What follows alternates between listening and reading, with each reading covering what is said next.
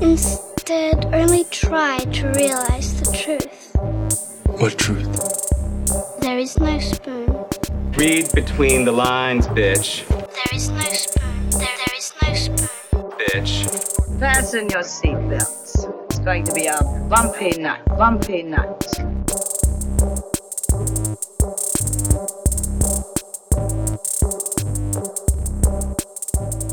Saludos amigas y amigos, yo soy Mario Alegre Femenies Y yo soy Rosa Colón. y esto es Desmenuzando. Yeah. En el episodio de hoy vamos a continuar con nuestra discusión de The Invisibles, el cómic de Grant Morrison, el segundo volumen específicamente, que es la parte más gruesa y más Sí. extensa y más demente de este Sí. cómic. Pero antes vamos a estar conversando sobre otras cosas como... ¿Cuáles? Rosa? Eh, pues comenzando aquí el bullshiteo con... la Manga Productions, el bullshiteo de de hoy, sí, estamos sí, brutal. No, bueno, este... Todavía estoy viendo Flash, pero este, estoy viendo el Season 6 de The 100. Digo, vi los primeros dos episodios. The 100 es un CW show. Sí, soy súper fan de todos los CW shows, menos Vampire Diaries, maybe. No he visto Charm del nuevo todavía, pero I'm guessing I'm gonna like it too. Sí, a estas alturas, el que no sepa que Rosa es fanática del CW, pues Yes, I si, si it, I acabas de llegar a Desmenuzando, eh, eso está Pero puesto The al 100, principio. y no va a ser la última vez que voy a hablar de The 100. The 100 A mí me han recomendado mucho es que está 100. buenísimo. Pero es que yo vi mitad del primer season y No, dije, el esto es Hunger season, Games, esto sí, es otro YA no, no, dystopia. It just gets better. Porque el primer season es el más young adult. Pero es el... eh, y sí, la premisa es como que es un... Es actually una serie de young adult de novels. Pero el primer season es un poquito más by the numbers de lo que estamos acostumbrados a ver como young adult science fiction. So tiene que haber un romance, tiene que haber una situación donde los adultos están separados de los niños porque si no... Well, what's the point? Ajá. Eh, pero es más o menos al final del primer season que ellos dicen, we don't have to actually adapt the book. Podemos como que coger ese flow y, y se convierte en una historia de colonizadores y, y colonized. Sin querer, ¿verdad? Este, de lo que realmente es Estados Unidos. Y qué es lo que, cómo, cómo se, de, se desenlazaría ese, ese Armageddon, ese nuclear Armageddon y cómo se dividirían las cosas. So, lo bueno del 100 es que al, fi- al final de cada season final te tiran un layer extra de world building que tú dices, no, ahora tengo que ver el próximo season. ¿Por qué me hiciste esto? Porque... Y siempre lo dejan para el final del season. Sí, bien brutal. Y, y ha ido escalando ¿Y por qué temporada van? por el 6. Ay, eso es Se acaba el 7. Too Se- much commitment. Se va a acabar el próximo, el año que viene se acaba Forever. Y me imagino que típico show de CW son 20 y pico episodios. No, este es un mid-season replacement. So son tres episodios. ¿Por season? No. ¿Sí? ¿Tres episodios por season? Sí, porque esto empieza en enero y se acaba en verano. Oh, ok. Sí, sí, es, es como Black Lightning también. Eh, creo que porque la idea era... Ok, es un poquito más manejable que de... Sí, sí, ellos se dieron cuenta que como que ese era el slot que le funciona a The 100 y, y pues se ha quedado ahí. Nunca ha habido ninguna necesidad de subirlo a un 24, ¿verdad? Un 24 hour show. Pero los personajes pueden ser, ¿verdad? Bien young adult.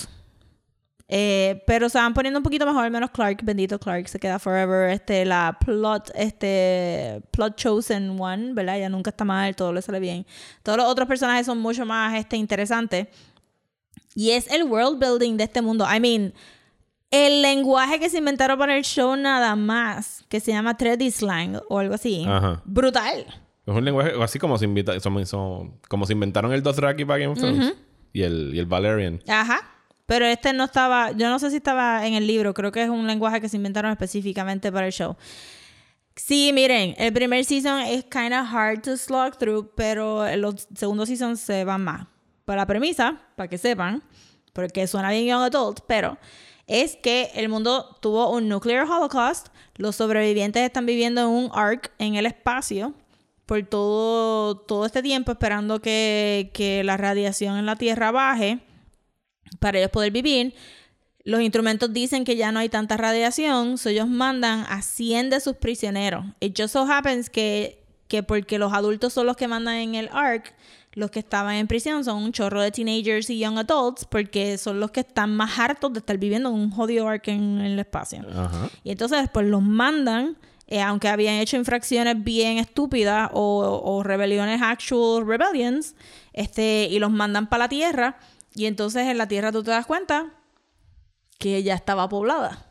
Y entonces ahí empieza todo el, El, todo el business. el colonialismo. todo empieza el colonialismo. Lo, una de las cosas bien clever es que las referencias de pop culture que ellos tienen son nuestras referencias, a pesar de que es el futuro, porque toda la media que sobrevivió es del 20th century. Ay, pobrecitos. O sea, que ellos tienen que haberse quedado con Disney controlando todo. Sí, bien brutal. O un poquito antes, un poquito antes. Entonces, pues todas las canciones que escuchan, pues tú sabes que el, C- el CW pues usa mucho como que current music. Ajá. Pues ellos tienen current music de nosotros porque eso fue lo que sobrevivió y es lo que lo tienen en los. Está súper cool. Mientras esté justificado, no hay problema. Sí, no, yo lo encontré súper clever de cómo pudieron como que funcionar, que, que el futuro no se sintiera tan, eh, tan diferente a nuestro presente para que entonces nosotros pudiéramos entender. Si tú, si tú entiendes cómo funciona Estados Unidos, pues va a estar ahí como que, mira, aquí llegaron los white settlers, mm, a, pesar de que ellos se sienten que son de la tierra, entonces pues tiene personajes que acaban asimilándose a las nuevas culturas, tienes como que Civil Wars, tienes como que toda esta eh, religiones y cosas que tienes que aprender de los otros crews y un montón de cosas más. Ese lenguaje que se escucha súper cool y cuando vienes a ver sale un montón, los adultos son casi todos actores semifamositos. Sale Desmond The Lost. Ok. Este, y sale. Hay una, una actriz afroamericana que sale mucho en American Horror Story. Este, esos son como que familiar faces también. Sí, sobre todo en, en el medio de la televisión, porque todos me están haciendo referencias que son los, como que el who's who de... Sí, de TV, como que tú los ves, hey, that guy, that's great. You got cool. a job.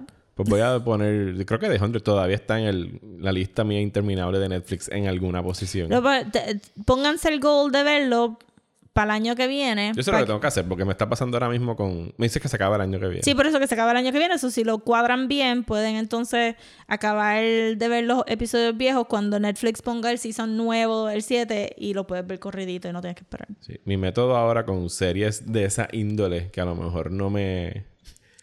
No me apetece tanto meterles mano, es que se las pongo a mi hijo. Como estoy haciendo ahora mismo con Stranger Things. Ajá. Que le piché por muchos años a la segunda temporada y ahora me estoy a un episodio de acabarla. Y Dios mío, qué, qué lenta es esa segunda temporada. Yep. Pero la estoy viendo con él y está gufiado verlo a él. Pues está como que se acaban los episodios como que ah, quiero ver otro. Y yo, no, son las ocho y media, de dormir. Pero esa segunda temporada es bien problemática. De hecho, el episodio ese 7, que es el episodio que yo veía mucha gente hace dos años hablando como que ah, el episodio 7, you love it or you hate it. Eh, yo caigo en el hate it. ¿Cuál era? El episodio 7 es eh, el. Yo creo que yo no lo vi. No, tú no lo has visto. Es el episodio que tú me mandaste los screenshots que hay, de hecho, eh, tema- Ah, exacto, temáticamente exacto. amarrado a este episodio. Hay referencias a The Invisibles. Sí, en las paredes. En las paredes hay unos grafitis que dicen King Mob y Tomo... Tomo... Tomo Bedland y Barbaleth. Y Barbaleth. Así que por lo menos el set decorator era fanática o fanático de Grant Morrison. Yes. Pero ahora, no sé si los, los Duster Brothers o los Duffin Brothers, como se llaman. Duffin, yo creo que- Los Duffin, sí, los que se, los que air quotes toman prestado de todos estos Claro, sitios. claro, todos estos son homages. Hello. Sí, sí, son, son tributos y homenajes. El, el séptimo episodio es el. Tú sabes que el, el segundo season empezaba con este corillito de misfits que estaban evadiendo a la policía y Sí, hay una sí, sí. muchacha que tiene el 10 en la muñeca y que pues también puede. Tiene otro poder. Sí. No- Que es como il- il- Sí, lo que hace es que provocar eh, exactamente que tú veas cosas que no están ahí. Pues el séptimo episodio es donde, por alguna razón, me imagino que estaban apostando a algún spin-off. Estoy seguro que eso era. Porque en el séptimo episodio, Eleven, en vez de quedarse en el pueblo de Ohio, donde sea que están, no me acuerdo dónde están, eh, bregando con la situación ahí, pues decide irse a Chicago a, a perseguir un mensaje que le dejó su mamá y es a buscar a esta nena. Entonces, pues, pues tú sabes, la ponen bien edgy, le ponen Sí, he visto las fotitos. gel en el pelo y está con esta ganga que cuando después que ves las referencias a The Invisibles miras a la ganga y es como que hmm, se me parecen a dos o tres personajes que he visto antes y al final del episodio es como que no tengo que regresar a whatever town que ahora mismo no me acuerdo Mike, cómo es que se llama tengo que volver con Because I'm Mike super straight.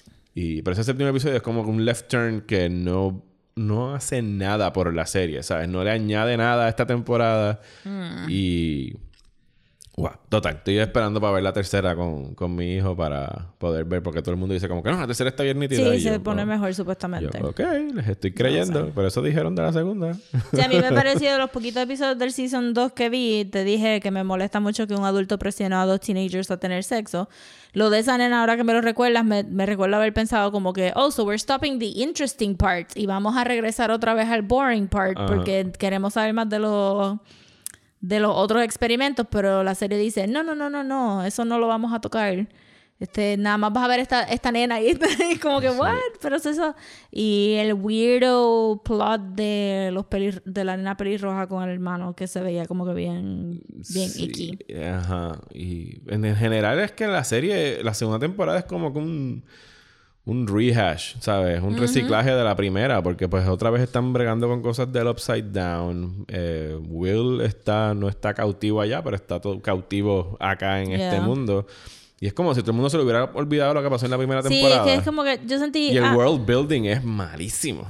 ¿Sabes? No tiene ningún tipo de world building. Porque todo es como que, ah, hay otra dimensión. Y yo, ok, que hay en esa otra dimensión? Pues, estas cosas, estos monstruitos. Y yo, ah, ajá. Y Ajá. pues no, ahí lo dejan. Sí, a mí tampoco me fascinó como que, ah, vamos a presentar otra nena, pero la historia de la nena de verdad es como que, ay, su hermano es súper racista y súper possessive y kind of incestuous.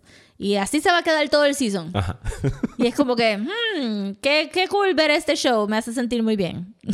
sí, eso es Stranger Things. No queremos trasharla.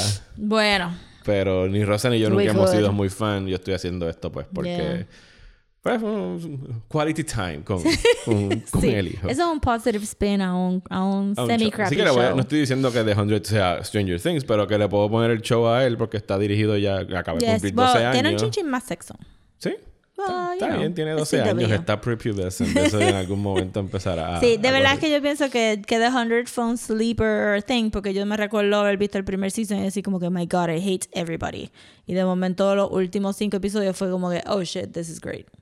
Pues voy a hacer una pausa aquí porque tenemos que hacer un poquito de housekeeping. Housekeeping. Porque tenemos que agradecer a las personas que se han sumado Yes. al Patreon de Desmenuzando. Yay. Tenemos hasta ahora 8 patrons que pueden buscar ahora mismo si van a patreon.com slash desmenuzando humble brag eh, pun eh, plug de la página y queremos agradecer no vamos a decir los apellidos porque no nos han dado No, permiso de dar los apellidos pero vamos a decir solamente los nombres Yes. queremos agradecer a Carlos a Cheo a Enrique Irving Ángel eh, Paola Tania y Rogelio Rogelio. Ajá. Fancy name. para allá. Todas esas personas que han contribuido ya sea un dólar o cinco dólares a los niveles que tenemos en el Patreon. Un dólar es muchísimas gracias y se les aprecia. Es parte Yes. del apoyo para que podamos seguir haciendo el episodio y tienen acceso a las cosas que vayamos a postear en, en el, blog. Patreon de Desmenuzando. Y por cinco pesos pues tienen dos episodios adicionales que ya salió el de Midsummer. El próximo va a salir la semana que viene. Es sobre, podemos decir ya. Sí, ya podemos Eh, decir. Batman Inc. Vamos a estar hablando de la serie que también escribió Grant Morrison, los primeros dos cómics. De Los primeros Batman dos Inc. cómics del volumen 1 de Batman Inc. Los pueden conseguir en Comixology. Así que si se quieren adelantar, pueden irlos buscando. Yes. Si les gusta Batman y les gusta Japón, les recomiendo que lo Yes. vean. También vamos a hablar de nítidos. Batmanga un poquito. So. Yes. Eh, Por favor, sí. van a- Yo aprendí mucho de Batmanga. Yo no sabía que eso era algo que existía hasta que Rosa me abrió las puertas de ese mundo. Así que ese fue el agradecimiento para Patreon. Gracias, Patreon. Gracias a ustedes. Ya van ocho. Cuando lleguen a los 25, ustedes nos van a poder obligar a Rosa y a mí a ver algo que odiemos Yes. para un episodio exclusivo Para un de Patreon. hate watch. Así que si quieren torturarnos con un pesito, Pueden pueden lograrlo. hacerlo al llegar a 25 Patreons. Ya, se acabó el housekeeping. Yay, Patreon. ¿Qué más tienes que decir por ahí? Eh, pues fíjate, esto también, como mi recomendación del museo, esto también va a ser un poquito out of left field. No importa. Eh, quiero hablar de las actividades que están saliendo en Río Piedra. No sé si, ¿verdad? Este, en las noticias lo mucho que se dice es que el casco de Río Piedra se murió, de que tienen que venir estos foreign investors a arreglar el casco de Río Piedra, porque bla, y bla, bla, bla. Pero la realidad es que hay mucha gente joven que está tratando de revitalizar el casco eh, con, con sus negocios y con su, ¿verdad? Este, autogestión. Y pues los jueves de Río Piedras regresaron. Los jueves de Río Piedras cogen desde la avenida Universidad hasta el Paseo de Diego. Eh, pero específicamente ahora está mi esquina, la esquina que yo estoy, que, que estoy patrocinando, eh, gracias a Necromancy Cosmetics. Eh, es el Callejón del Carmen al lado de la Plaza Convalecencia, que es la plaza que tiene la iglesia bien grande. Ajá. que tiene debajo del parking. Ajá. Ajá. Sí, porque la gente no, todo el mundo dice la plaza, sí, pero la plaza de convalecencia. Y en el Callejón del Carmen, Necromancy Cosmetics ha estado este, curating a los vendedores que están ahí en los jueves de Río Piedra, que son los últimos jueves de cada mes y que ya empezaron, o sea que este mes va a haber jueves de Río Piedra. Y ahora también hicieron un mercado de Río Piedra que está pasando el tercer sábado de cada mes, desde por la mañana hasta por la noche, desde las 11 hasta las 6. O si tú dices, yo no quiero ir a Río Piedra a janguear con todos los universitarios, pues puedes ir los sábados al mercado de Río Piedra y patrocinar a otros vendedores locales. Necromancy Cosmetics es una tienda super goth y cool que ella hace sus propios maquillajes y son todos vegan. Ok. Yeah, so they're really cool. Y, y de verdad que todos los vendedores que he estado viendo en las actividades que, están pasando, they're really nice. Los otros este, el sábado pasado compré un pan de canela que está super delicious. Habían como que joyería que se veía bien fancy fancy, al igual que habían como que cosas como las mías, que son pins y comic books. So, si están buscando algo que hacer los sábados y quieren como que patrocinar a Río Piedra, pues yo le diría como que miren, Vayan a Río Piedra. Vayan a Río Piedra, échenle un ojito porque sí, es verdad, el paseo está súper crazy, crazy dead, pero hay gente que está haciendo muchas cositas y pues vale la pena apoyar y así se pasean un ratito Y rieguen la voz. y rieguen la voz. Muy bien. Río voy Piedra. por allá. Tengo que ir a ver el museo. Tengo que ir a, a Río Piedras el último jueves Sí, de maybe mes. voy a estar como que chavando mucho de otras cosas que se pueden hacer en otros lados, como que, y otras actividades, para que sepan, porque se están haciendo cosas cool. Hay que, hay que apoyarla. Yes, yes, muy de acuerdo. Pues, ¿qué más? ¿Qué más yo he estado viendo? He estado viendo una serie de anime que se llama Demon Slayer. Está disponible Do en they slay Crunchyroll. They slay demons? demons. They Oh do. my goodness. Y la- ahorita buscando, antes de empezar a grabar, me metí al ranking de My Anime List y resulta que estoy viendo el most popular anime en el momento de lo que están transmitiendo. Así que estoy bien in en anime esta semana, Rosa. Fíjate, a mí las series de anime me, me cuesta trabajo get into them. O sea, es difícil que vea una y de repente me tire como 10 episodios, que fue lo que me pasó con Demon Slayer este fin de semana. Oh, wow, eso sí es súper Así bueno. que sí, me agarró. Posiblemente tiene que ver con eh, el tiempo en el que se desarrolla. Se desarrolla en. Es después del Meiji Period en Japón. El Meiji Period empezó en el 1868 y se extendió creo que hasta el 1912, que es lo que le llamaban el Meiji Restoration, que es cuando Japón se abrió después de 300. Eso suena Victorian. Eh, sí, para ese periodo en Inglaterra era el, el- periodo victoriano. En Japón es el periodo donde ellos estuvieron eh, cerrados, aislados del mundo desde que empezó el shogunate, desde el 1600 hasta el 1868. Oh. Ellos no, digo, entraban a veces, tenían trades con los portugueses y qué sé yo, pero era un país aislado durante siglos, durante casi tres siglos. Y en el 1860 1868 es que llega un emperador que abre las puertas al comercio y empieza la industrialización de Japón y taca, taca, taca, taca, y hasta que eventualmente pues se volvieron tan locos con poder que se aliaron a los nazis y se odió Japón.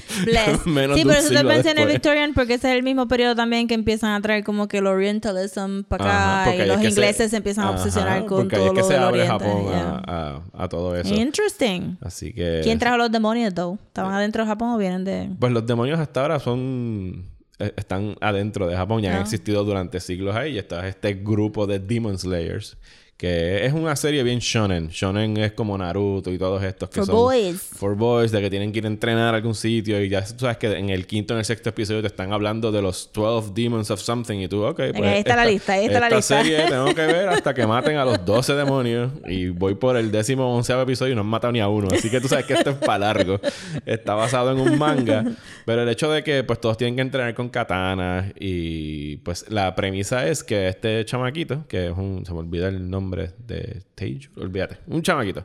Que este, se dedicaba a la venta de carbón. eh, a- masacran a su familia, pero una de sus hermanas la dejan convertida en demonio, porque los demonios en esta serie funcionan medios vampirescos. Sure. Porque te muerden y te conviertes en un demonio. Interesting. La hermana se queda convertida en demonio, pero como que todavía tiene algunas facultades humanas. Y lo que hacen es que le ponen un tipo de bozal para que no pueda comerse a los otros humanos. Mientras él trata de encontrar la cura para que ella pueda volver a ser humana. Esa es más o menos la, la cosa que impulsa la, la serie. Y el arte está bien chulo. Usualmente estas series de, de animación, pues no, por lo menos el arte me ha impresionado mucho en las secuencias de acción, sino que tiene como, no, o sea, es algo que parecería acuarela, porque todo el uso de las espadas tiene como que este motion con el agua y qué sé Ah, yo. O sea que en realidad está Son bien inky. chulo visualmente. Sí, tiene mucha tinta. De hecho, eh, tiene una cosa en el estilo de animación que me llamó la atención y es que todos los personajes tienen como que este outline negro que no Mm. es normal en, en- en el anime. Y eso es lo que estaba viendo. Thick- y está- thick sí, outlines, bien- son, son thick outlines, como que se ve bien gruesa el... el ¿Dónde la estás viendo? en Crunchyroll le están dando. Ah, Está disponible en Crunchyroll, que creo que son 6 o 7 pesos al mes. Crunchyroll es gratis, ¿verdad? Técnicamente. Crunchyroll tú lo puedes ver con ads, sí, Ah, lo ok. puedes ver con ads. Así que lo pueden ver. Si no quieren los ads, pues pagan los 6 pesos. Yo creo que es la única diferencia. Nice. Y- Suena súper interesting. Sí, mano, la serie está, está nítida. Y esta, fíjate, es una que he estado viendo solo, no la estoy viendo con el nene. Y el otro día me mangaron y me dijeron, ¿qué tú estás viendo? Y yo, pues una serie de anime. Pero eso yo tengo que hacer trampa, porque si tú lo dejas, él de seguro, en todo el tiempo libre que puede tener un niño de 12 años, él se pone el día así. Y entonces yo me quedo atrás. Sí, eso es lo peor. Que fue lo que me pasó con Full Metal Alchemist. Shout out a la persona que quiere que hablemos de Full Metal Alchemist. No me acuerdo quién fue el que lo puso, creo que fue en Instagram. Shout out. Eh, he visto como treinta y pico episodios de Full Metal Alchemist. No lo vamos a estar tocando por ahora, pero no vamos a decir que no hay ningún tema, porque Hope. Springs Eternal. es posible que en algún momento hablemos de ella. Yo creo que los dos animes, los últimos, yo no veo tanto anime. Son los tres últimos animes que vi completos que eran series. Fue Yuri on Ice. Ajá. ¿Te gustó Yuri on Ice? Pues me hubiera gustado si fuera de verdad actually gay versus el teasing de que si los dos eran gay o no. ¿eh? Ah, ya, pues, pues, pues, ok, pues entonces se nota que yo, porque la conversación fuera de los que estaban viendo la serie, porque yo nun- nunca la vi, era que este era como que el gayest show It ever. is, oh no, no, it is the gayest. Pero me hubiera gustado que lo Mucho hubieran dicho. Sí, porque eso es Yuri. Yuri es gay. Digo, perdón, esto no es Yuri. Oh my god. Así, Aquí se, así viene- se- así se llama la serie.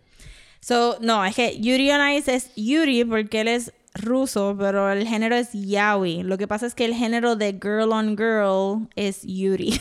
Ah, ok. So, aquí es la confusión. Pero son. eh, es el teasing de ese romance antes de, de pues, como que el, el, el honeymoon period. Como que, el- ah, ajá. sí, ay, lo toqué sin querer y me. ay, oh my god, se me pusieron los cachitos rositas. Y es así. Y para mí eso es bien foreign. Para mí es como que, you're gay. Kiss. como que, what's happening? Pero a mucha gente le gusta más ese teasing de los personajes versus Del- el del actual. won't they, ajá. Ajá, o- exacto. Y el saber que ah, son del same sex y están attracted to each other, pero no lo van a consumir. So, yo estaba como que esto era bien foreign to me. Tuve todo el anime gritando, you're gay, you're gay, just say it, you're gay. y no, y de esto. Pero estaba bien bueno para hacer un sports anime, aunque la animación era media rotoscope. Y se quedó, o sea, hay, una hay un segundo season. Se supone que hay un segundo season, no sé cuándo va a salir. Yo lo vi porque vi como que actual figure skating people figure skating a la música de Yuri on Ice. Ah, yo me acuerdo haber visto eso. Ajá, pues yo dije, pues eso- tengo que verlo. Creo que lo estaban dando durante los Winter Olympics. Ajá, y yo como que pero lo tengo que ver. Y alguien usó la música de Entonces dije, ok, pues, y también vi el, el primer season de Sailor Moon. la nueva. No. La vieja, La ajá. vieja. Este, Ah, la- el Uncut, me imagino que el que dieron. que- porque aquí en Estados Unidos lo cortaban. Sí, no, pero Hulu tiene como que... El Uncut, sí, la versión el japonesa. Este, pues lo vi porque estaba... Mi sobrina, que, que cumplió ahora nueve, actúa exactamente igual que Usagi. Y dije, a ella le va a encantar. Y yo no sabía el monstruo que yo iba a crear. Pero le vi el primer season para Con chequear. ella. No, no lo vi con ella porque ella no se iba a sentar para verlo. Este, lo vi chequeando que no tuviera nada muy scary ni muy. Porque después la mamá viene como que, ¿qué tú le enseñaste, pa? Pues me, me hizo lo mismo, pero por different reasons. Porque le enseñé, mi sobrina está obsessed con Sailor Moon. Hay que comprarle todo lo de Sailor Moon. Ella es como que show me all the romance, show me all the tuxedo sound, este, este, sí, tuxedo, mask, Mask. show me everything. Ella está viendo, ella vio ya todos los seasons, aún los que están not dubbed, porque ella simplemente she just wants to see it. Ajá. Y le, hemos- le han comprado de todo, monopolios, carteras. Diablo. Se va a vestir de Sailor Jupiter en Halloween. ¿Qué tú has hecho? Yo no, este, mi hermana cada vez como que me mira súper mal y me dice, ¿dónde tú conseguiste eso de Sailor Moon? Dímelo porque lo tengo que comprar. Eso me recuerda cuando yo le puse Doctor Who a mi nene cuando tenía como 8 o 9 Y se años. obsesionó. Eh, mm, él se disfrazó de Doctor Who en Halloween como 3 años corridos, de diferentes cute. Doctors. Pues esta está como que, uh, Sailor Jupiter y yo como, ok. Y entonces pues lo último otro fue Devil May Cry, que estaba malísimo. Eh, ah, eso fue Devil, Devil... Ah, Devil May Cry. Claro, me, me confundí. De repente pensé en Devil... Mm. Devilman Cry Baby. Esa, la que está en Esa, esa, Netflix. Devil ¿No te May gustó Cry es un Devil May juego. Cry, baby? Lo sentí súper rushed. Ah, no, sí, va a las millas. Como las Creo que son tres episodios nada más. Ajá, pero vi, he visto art del anime, del manga original. Ajá. Y se ve precioso. Go ajá. Ajá, y lo quiero leer, pero es bien thick y bien como que caro. Pero vi la serie y fue como que, what the fuck is Bueno, lo que pasa es que esto se la dieron a, a un director nuevo que es como que el It Director ahora mismo en, en Japón. Te lo creo yo, creo que sé cuál es. El director se llama Masaki Yuasa, que es el director de Mind Game. Él hizo una que salió el, el año pasado, que se llama Night is Short, Walk on Girl. y, y también dirigió un episodio de, de Adventure Time. No me acuerdo cuál de todos, porque todavía no estoy al día en Adventure Time. Pero sí, el estilo de animación de él es bien... No es, convencional tipo anime. Es como No. que los personajes son como que mucho más luz que en la física. funciona, que funciona. Pero había un montón de cositas que no me gustaron. Yo realmente vi la serie porque un, yo sigo muchas cuentas de Twitter españolas que hablan de cómics y en España eso es manga, manga all day long. Y estaban diciendo, no, ¿cómo va a ser que van a hacer un show en Netflix y no van a tratar de emular el estilo de arte del manga original? Porque es más cartoony, es más fun y qué sé yo. Yo dije, déjame verlo porque si los españoles están como que súper metidos en esto, I'm gonna watch it. Y lo vi y no tenía ningún flow entre episodio y episodio. Y algunas cosas pasaban como que random y tú decías, well, what? Como que, ¿cómo la gente se convierte en demonios? It didn't even make any sense. No, como porque que... te pedía más bien tener algún tipo de conocimiento de lo que era Devilman. El, de- chi- el hermanito chiquito vio algo en televisión y de momento, boom, Sí, era bien infected. meta que, también. "What?" porque el, el- el hermanito está viendo la serie original de Devilman en televisión. Sí, sí, eso me gustó. Ajá. Pero después era como que...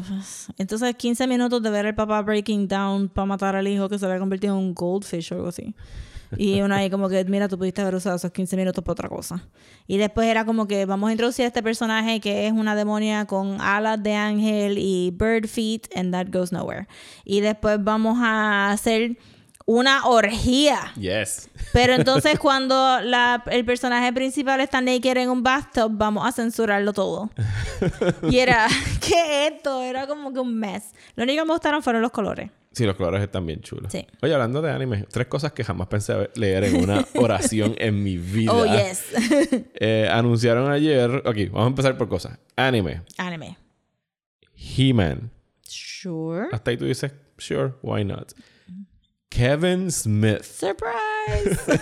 Sí, Silent Bob, el director Kevin Smith, fue anunciado ayer eh, que va a ser un anime de He-Man.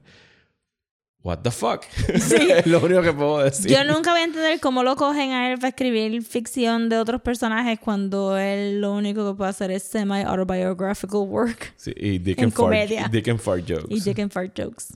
No, él hizo... Yo sé que él hizo un cómic de Batman que se llama... Malísimo. Eh, Cacof- Cacophony. Creo que el villano Sí, era... porque era onomatopeya. Ajá. Ese... Malísimo. Yo leí un issue y dije, ok, no, no. No. Y creo que él trató de escribir Green Arrow y nunca lo terminó. Creo que trató de escribir Daredevil y nunca lo terminó. que te gusten mucho los cómics no quiere decir que tú puedas escribir cómics. Y He-Man. Pero digo, He-Man. He-Man. ok, vamos a hacer. eh, vamos a darle el beneficio a lo de Kevin Smith. He-Man no tenía un plot. en, los no, 80. obviamente, porque si vieron el documental ese de, de Eh, Toys That, that Ajá, Made Us. que lo que decía era como que nosotros nos inventamos una serie de televisión animada para poder venderte los juguetes. Que es 99% de todos los shows animados. Ajá. Así que, yo veía a He-Man religiosamente de chamaquito. también. Ok, tú me puedes. Pero tú puedes hacer el mismo. Vamos a retarnos mutuamente. Resúmeme el plot de He-Man. No, no, no, no. Porque realmente. Hay un príncipe, se llama Sí. Eternia. Sí. Él le da una espada y se convierte en He-Man I mean. y pelea contra Skeletor. pero ¿Sabemos algo más Skeletor quería algo. Quería Eternia, ¿no? Sure. Asumiendo que no estaba en Eternia. ¿Dónde vivía? Él vivía en los outskirts de Eternia. No, maybe él quería. I mean, Eternia se veía como que este barren wasteland sin ningún natural resource. Bien rosita todo. y anaranjado. Ajá. It was like a desert. No sé, maybe quería las piedras que estaban cerca de Eternia y él vivía en otras piedras. El tripeo es que no había como un grand plot. No, Era bien no episódico y vamos a pelear esta semana con el villano de la semana que después te queremos vender el action figure. Sí, era, eran a lot of them. Era un montón, yo sé, pero yo los tenía. Eh, pero lo que está curioso, además de este anuncio, no solo es que van a hacer un anime de He-Man, que no sé por qué pondría He-Man con un estilo anime. Yo sé que la casa productora es la casa productora que hizo la serie de Castlevania, de Castlevania para Netflix. Y Porque ahí- le, sale, ayer, le sale barato y se ve bonito. Ayer entré en un debate online de qué es anime. Anime es cualquier animación producida en Japón o es algo, es, un stylistic choice o bla, bla.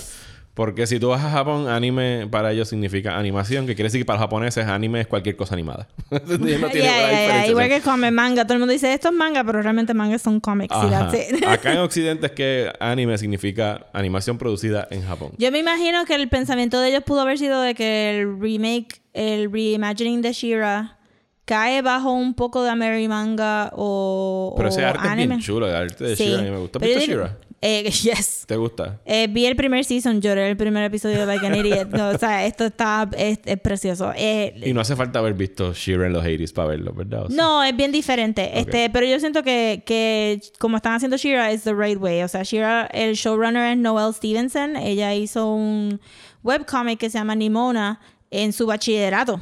She self-published it y se lo compraron y, y she got published. Entonces ella hizo, ella es co-creadora de Lumberjanes, que es otro cómic para, para nenas chiquitas que, que Fox compró, actually, que iban a hacer un live action movie. Una chulería, pero ella es gay, ella trae un montón de diversity. Ella hizo, Shira cogió the best of the best de los indie comics que con quien ella había conocido y trabajado.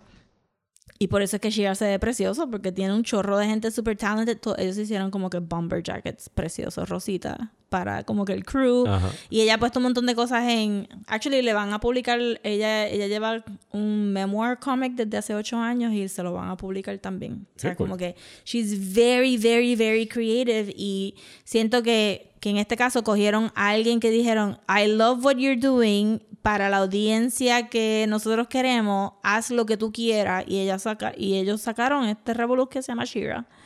Ahora Y está pre- precioso. La pregunta ahora es si Kevin Smith es. Exacto, eso parece como que todo lo que todo eso suena bien opuesto como es el thought process de Shira, como tú coges y tú dices, Porque yo he seguido a ¿Quién- Kevin Smith desde los 90s. Soy fan de él, de sus películas de esos momentos, pero- pero en ningún momento yo he visto una sola referencia a He-Man en una película de él. Así que I no sé cómo tú, cómo tú llegas a ese matrimonio de anime, He-Man, Kevin Smith. y tú pensarías como que, mira, si Shira te está, porque Shira tiene bien poquitos personajes masculinos, ¿Y Shira fue un- una serie ya o, han hecho más seasons? Porque no pero va por el tercer season ahora. Pero Netflix hace algo medio funky, que es los segundos seasons. Siento que los dividen en dos para tener por el precio de uno dos. Este, y Shira tiene bien poquitos eh, personajes masculinos, pero los que tiene son bien positive. I mean, Bo es precioso. I love him so much. Eh, y, y siento como que vino Shira a reevaluar qué es ser un girly girl y qué es ser un boyish boy y todas estas cosas eh, de- en un really fun way. Y siento que con He-Man lo único que puedo esperar es como que vas a sacar el old tired toxic masculinity de, pues obviamente Prince Caspian o como se llama, Prince whatever, Adam, Adam, Adam. Prince Adam dice, pues ay, yo no soy fuerte, tengo que ser fuerte para hacer cosas y qué A pesar yo. de que era fuerte ya. Así bien brutal, porque no podían cambiar el modelo de ese juguete, tú sabes. Este, pero que no siento que va a traer nada nuevo a la mesa, que sea simplemente como que el tired old fantasy for boys thing y un chorro de dick jokes. Eso dices tú. Pero en el comunicado que lanzaron dijeron no solo que van a hacer eso, sino que es, va, a te- va a ser una continuación de la serie de los 80. Y yo en mi cabeza fue como que continuación de qué? No había un plot, ¿sabes qué? Dios mío. ¿Qué? Yo nada más ¿Cuál quiero es la pensar cómo van a continuación? hacer este a la, a la Sorceress. A Sorceress y a Tila. Que se supongo que las harán más jebotas todavía, como que más bosomy, más butt y qué sé yo, porque que continuación de que tienes que reinventar esta cosa. Tú no quieres a la gente nueva, esto es solamente un show para los cuarenta y, pa- No cuarenta sé. y tantos. Yo me imagino, ya yo estaba haciendo un vacilón sobre cómo fue ese pitch meeting, que tenía sido como que, ok, que ya tenemos Shira, ¿qué vamos a hacer ahora para los varones? What, what are we gonna do for the boys? Pues como que, que este, bueno, el, el demográfico que veía He-Man ahora está en sus 40s. Ok, ¿quién es un ícono de gente en sus 40? Kevin Smith. The Dick and Joe, Dick and Fart Pero tú le estás dando como que yo pensaría que fue que Kevin Smith happened to go by la puerta del pitch meeting. Y, Mira, ven acá. ¿Tú viste He-Man cuando era chiquito? Y él, pues sí. Sí, ¿Quieres hacerlo? Te ¿Quieres hacer pagamos esto. Pues dale. Pero, quieres, pero no puede ser animación tradicional. ¿Quieres hacerlo en anime? Sure. Sure. ¿Qué carajo? Vamos. Whatever. ¿Cuántos chavos tienen? I'll do it. I won't finish it. Posiblemente así es que haya terminado. Bueno, vamos, a hablar, Dios. vamos a hablar de Invisible. The Invisibles.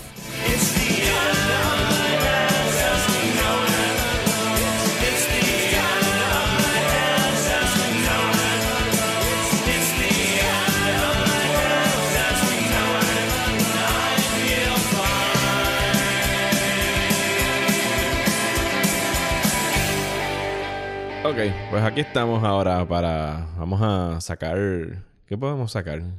Alucinógeno para este segmento. de- No, de para este estamos detoxing. Igual que King Mob está de- detoxing en la casa de Mason. Estamos como que chilling. Estamos, Estamos chilling, no por mucho tiempo, porque esto se pone bien al garete. No, se pone garete, pero está, por ahora estamos relax. estamos Tenemos aquí sobre la mesa lo que sería el segundo volumen de, de Invisibles, que se compone de tres trades. Sí. Es, la- es, es más grande que lo que leímos para el volumen 1. Es la parte, bueno, es el, de- es el desarrollo de la historia, eso debería ser más largo que el principio y el final. Sí, porque si lo vienes a ver, el, el primer volumen sería el prólogo de la historia. Este es el... Este es the meat of it. Este es de Mir- Y es... esa es la madre del It's Mir- so meaty. Así ok, que, so ah, si están leyendo los trades, son Bloody Hell in America, Ujú. Counting Countdown. to None, Counting to None y Kissing Mr. Quimper. Quimper. Muy bien. Esos fueron los tres trades de The Invisibles que yo me leí. Rosa ya se los había leído y no los Yes. volvió a releer porque los, los ha Sí. releído huele mil veces. Oso te los presté, eso no podíamos leerlos los dos a la misma vez. Bueno, pero en realidad tú lo has leído. ¿Cuántas veces tú te has leído The Invisibles? Bye, bye, bye. Ok. Especialmente hizo un rereading específicamente en el 2012. Cuando era el, el- Yes. para la conmemoración del, del año. Sí. Ok. Todavía no me he leído el volumen 3, porque de la manera que estamos haciendo esto es que yo llego a la mesa nada más sabiendo hasta dónde vamos a discutir, porque Rosa es la que tiene todo el knowledge y yo soy el que tengo partial Yo soy el knowledge. Harley Quinn. Esa- Exactamente. Y yo sería King Mob. No, no soy demasiado. No, I cannot do King Mob. No, en todo caso soy Jack Frost. Bueno, pero hay un personaje que tiene un moñito igual que tú. Me- no, no es el Mason. Native American. El Native American. Sí. Anyway, yo tuve que buscar una sinopsis de esto para poderlo decir al principio, porque en realidad este episodio no va a funcionar tanto como el como el otro, que íbamos como que punto por punto de la historia, porque es que no. O sea, No hay manera. no hay manera. Go for it. ¿Cuál es la sinopsis? Así que tengo, aquí saqué, déjame buscarlo aquí, lo tengo en el celular. Ok, un resumen a grosso modo de lo que es Go for it. Bloody Hell in America. No lo voy a decir en inglés, voy a tener que leer y traducir a la misma vez. Eh, se, tra- se transcurre, la trama transcurre un año después de los hechos del volumen 1. Wow. Que ellos se van de... No, eso no, no te acordabas. No, es que lo estás haciendo súper bien. Go. Ok, transcurre un año después de los hechos que pasaron en Londres. Los Invisibles han viajado a Estados Unidos, donde se están relajando en esta mansión en Nueva York con un, el, ¿cómo se dice? El host de ellos es un Invisible de nombre Mason Lang. Mason Lang me cae muy bien porque hace muchas referencias de películas y piensa que Hollywood es una conspiración para controlar nuestras mentes. Y hay toda una parte But aquí que está hablando de. Pulp Fiction. De Pulp Fiction es que está hablando, ¿verdad? Sí, yo creo que sí. Está hablando de Pulp Fiction en, una- en la misma escena de la cafetería que a ti te gusta la cita Sí, de, King Mob. Está hablando todo sobre Tarantino en ese momento. Y este cómic se escribió en el 96 y empezó a publicarse y Pulp Fiction ya había salido. O sea que ese cómic, si es el issue tal, tal, debe haber salido 97, 98 por ahí. Sí, full. Eh, están en la mansión de Mason Lang, mientras Jack Frost, Boy y Lord Fanny están explorando New York City. King Mob y Ragged Robin están en una, comienzan una relación eh, íntima sexual. Y Jolly Roger, que es un Invisible, que es un viejo amigo de King Mob, les pregunta, les pide, perdón, que los ayuden a eh, ir a sacar la, la cura del, del SIDA, que la tienen De en una, base, militar en Nuevo México. en Dulce, New Mexico. Eh, y ahí los Invisibles se enfrentan a Mr. Quimper por primera vez, que fue el personaje que vimos al final del volumen 1, pero si no me equivoco fue en el último issue, y a otro que se llama Colonel Friday, dos eh, psychic agents del Outer Church. El Outer Church son los, pues, los antagonistas de, Sí, de lo los que, le, lo Invisibles. que le llamamos la otra vez Archons. Y los Invisibles logran llevarse la cura para el SIDA, eh, mientras Quimper implanta en Ragged Robin una parte de su subconsciente, de su psiquis. O sea que tiene como... Está dentro de la mente de Ragged Robin. Exactamente. Que, deja que hablemos de Ragged Robin. El próximo trade. Prepárense. Bloody Hell in America... Fíjate, me gustó el hecho de que... Yo había parado de leer el volumen 1. Esperé como dos semanas para coger el volumen 2. Así que ese time jump de un año pues se sintió natural dentro del, del tiempo que le di. También porque por el cambio de setting es tan radical de Inglaterra a Estados Unidos. Yes. Que tú me habías mencionado que cuando el propio Grant Morrison hace el cambio del setting, cambia por completo lo que es la dinámica, a lo mejor del plan que él ya tenía trazado para The Invisibles, porque aquí se convierte en algo bien estadounidense, el tipo de todas las conspiracy theories Sí. y Area 51 y los campos estos de concentración que tienen escondidos en un sitio para los inmigrantes y los workers que está bastante atado a lo que está pasando ahora en current events. Y me, me gustó el hecho de que era algo, creo que eran, ese trade son cuatro o cinco issues, no son Sí, más es que bien eso. cortito. Y pues es como como un buen... Alien Abductions. Alien- por supuesto que tiene que haber Alien Abductions, que por cierto, eh, yo no había escuchado a Grant Morrison hablar hasta hace como una semana. Que hay este video que lo citan en toda parte, todo el research que yo he hecho de Grant Morrison citan esta conferencia que él dio sobre magic, mysticism y no sé qué, donde él no habla, o sea, él no no se mete muy into el comic book world. Él está hablando de sus experiencias. Y está hablando sobre este incidente que a él lo marcó, que fue cuando fue abducted by aliens. Que él lo dice mucho mejor en su Scottish accent. Que él está hablando de cuando fue abducted by aliens en Kathmandu. Y él dice, ¿y qué tú estabas haciendo ahí? Pues, pues yo quería ser abducted by aliens Sí. en Kathmandu. He literally went out for Y that supuestamente él dice que los aliens fueron los que le dieron, que le dijeron que él- todo lo que le enseñara a los aliens, él tenía que darlo a conocer al mundo a través de un cómic. Y de ahí es que nace The Invisibles. Obviamente años después, ya después de, madurar un poquito y no tener tanta droga, él ha dicho que pues esa fue su manera de... Pero él hace eso todo el tiempo. Tú sabes que inventa- hemos dicho como que... Se inventa estas ficciones Sí. para su ficción. Y a mí me parece eso extremadamente cool, ¿sabes? Porque sí... Grant Morrison, tú lo escuchas hablar y parece un ser de otro planeta. Es como un method actor, pero for writing.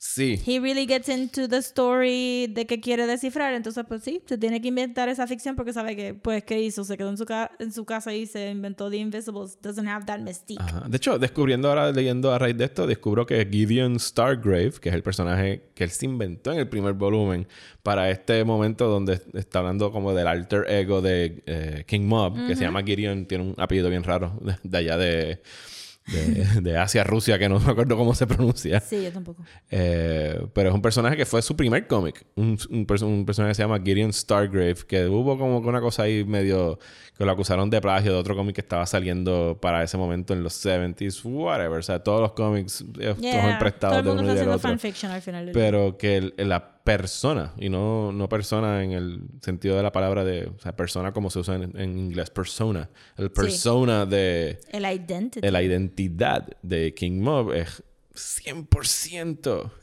Grant Morrison. Sí, es, es su Mary Sue character. Y eso va al tema De este segundo de volumen. este segundo volumen, que es Identity. Ok, y hablamos de la identity. ¿Por qué, por qué tú dices que el tema del segundo volumen es identity? ¿Cómo cambia lo que fue Invisible durante el primer volumen, que fue iniciación, a lo que estamos leyendo ahora? Eh, siento que el tema es identity porque todo el mundo se está cuestionando cuáles son sus roles adentro de The Invisibles. Y tenemos aquí, este, en uno de los, eh, en una parte de la historia, un changing of the guard. Y ellos te explican cómo, cómo ellos cogen at random estas identidades de líder, de weapons person, etcétera, y se las rotan constantemente. So, nosotros vimos en el primer volumen a King Mob ser el líder de esta, de esta celda, pero entonces ahora le toca a Lord Fanny. So they change. Y entonces they change their wardrobe too. Dicen, no, el líder es el que usa el cuero. que me tuvo- siempre me ha estado tan gracioso. Y, y que todo el mundo se tiene que suscribir a- al elemento que le toca a ese rol. So, si tú eres aire, si eres tierra, whatever. ¿sabes? Tienen que leerlo. Está, está mucho más.